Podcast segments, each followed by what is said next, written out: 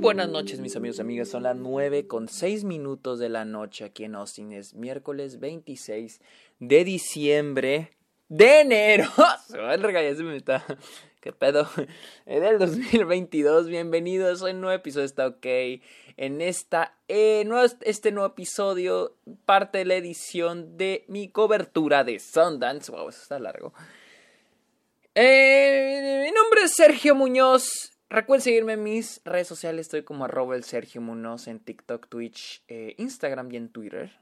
También soy en Letterboxd como Sergio Muñoz Esquer. Y cáiganle a Patreon, amigos. Cáiganle a Patreon, ahí donde ofrezco diferentes beneficios como videollamadas, episodios exclusivos, watch parties, etcétera, etcétera, etcétera. Amigos, vamos a hablar de God's Country con eh, Newton, dirigida por Julian Higgins Vamos a hablar de esta película que acabo de ver. Perdón, Julian. ¿Sí, Julian? ¿Sí dije? Sí, Julian Higgins.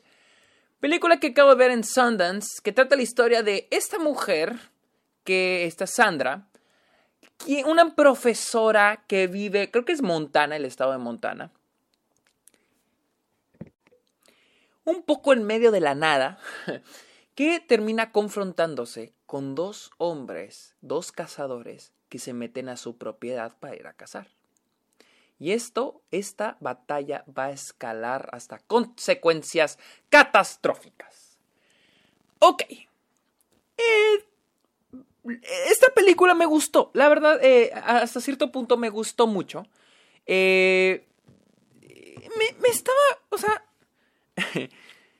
algo con lo que he tenido problema con esta, con Sundance, creo que en los últimos años con el cine es que todas las películas con personajes negros o si personajes negros tienen que interpretar, tienen que estar en historias que traten sobre el ser negro, sobre el racismo, sobre y hasta cierto punto me gustó esta película porque no está 100% y hago énfasis en el 100% porque, porque sí creo que hay un poco de énfasis en lo del racismo. Pero me gusta que esta película se enfoca más en la idea de la justicia, ¿sí?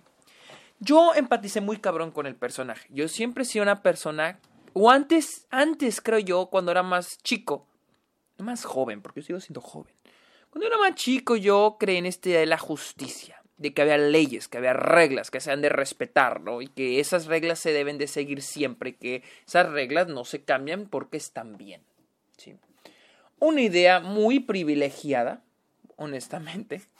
Ah, y para ser eh, acá nuestra protagonista, una mujer de color, una mujer negra, pues bueno, tiene esa ideología sobre la justicia, sobre las reglas, sobre el orden.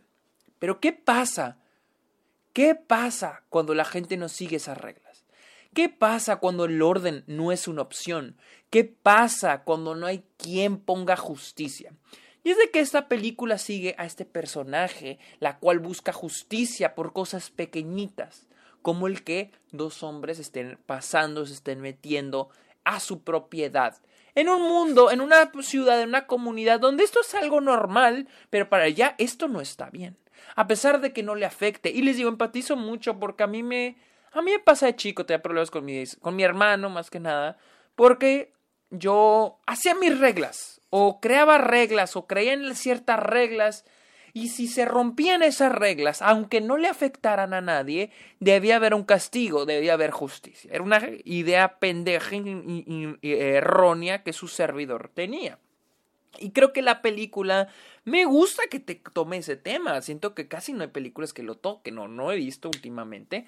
Me gusta que lo toquen, me gusta esa idea de que, porque siento que es una idea errónea es una idea, una vejestoria idea que tenemos a veces. Y es la protagonista quien piensa así. Es ella villanizando la idea de no hay reglas. Pero, pero me gusta esto. Porque es la idea de no reglas o sin reglas. ¿Sí? Eh, es como los superhéroes o, la ideología de los superhéroes, del bien y el mal. Y existe, y existe bien y mal porque existe una moral, existen reglas. Como en The Dark Knight, donde dice eh, este, dos caras que dice vivimos una era sin moral. Quieres poner reglas en una sociedad, en una era sin moral. Entonces, ¿qué son las reglas? ¿Qué es lo que plantea esta película? ¿Hasta qué punto llegan las reglas? ¿Y quién está bien? ¿El que la sigue o el que no la sigue? Porque creo que algo que me gusta esta película es de que la gente, plantea que la gente a veces no sigue las reglas, no por ser malas, sino porque la vida sí los ha tenido, las condiciones, o simplemente la idea de que seguir las reglas a veces no es necesario. Como les digo, puedes romper una regla que a nadie le, le afecta.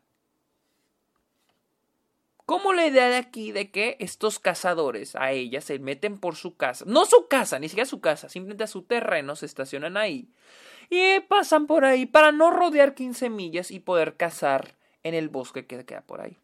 No le afecta a ella, pero para ella existen reglas, es su propiedad y ellos lo deben de, ellos deben de pedir permiso. Entonces me gusta mucho este planteamiento que hace la película, la idea de que deban de existir reglas, que las cosas se deben hacer en orden. Pero entonces, ¿en orden a quién? ¿Qué es lo que plantea más adelante en la trama de la escuela? Eh, eh, el, orden de acuerdo a quién, quién pone ese orden, quién pone esas ideas, quién dice qué está bien y qué está mal. Y algo que me gusta también es la evolución de ese problema aquí en la película y lo que hace que cambie el personaje. La idea de qué? De buscar justicia a mano propia. ¿Qué es lo que te plantea la película del inicio, pero que ella no quiere aceptar? Y es lo que hace que nuestro personaje este, cambie.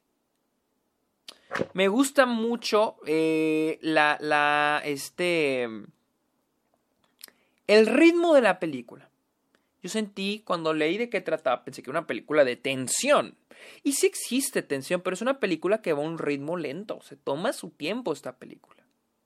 Se toma su tiempo. Y me parece bien. Eh, algo que les decía, hay una trama de ella en la universidad que no fui tan fan, que medio complementa la trama principal, que es lo de estos cazadores. Eh, mi cosa es de que la historia de los cazadores o ese conflicto se medio resoluciona o parece que se resoluciona a la mitad de la película. O al menos esa pudo verse una resolución.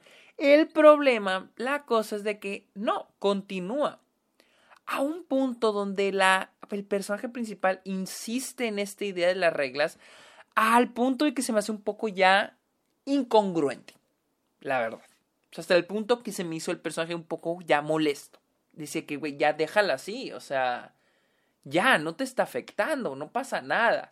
No sé si lo hace por orgullo, por ideología, no lo sé pero sí llega a sentirse ya un poco de más, un poco molesto, un poco exagerado ese personaje.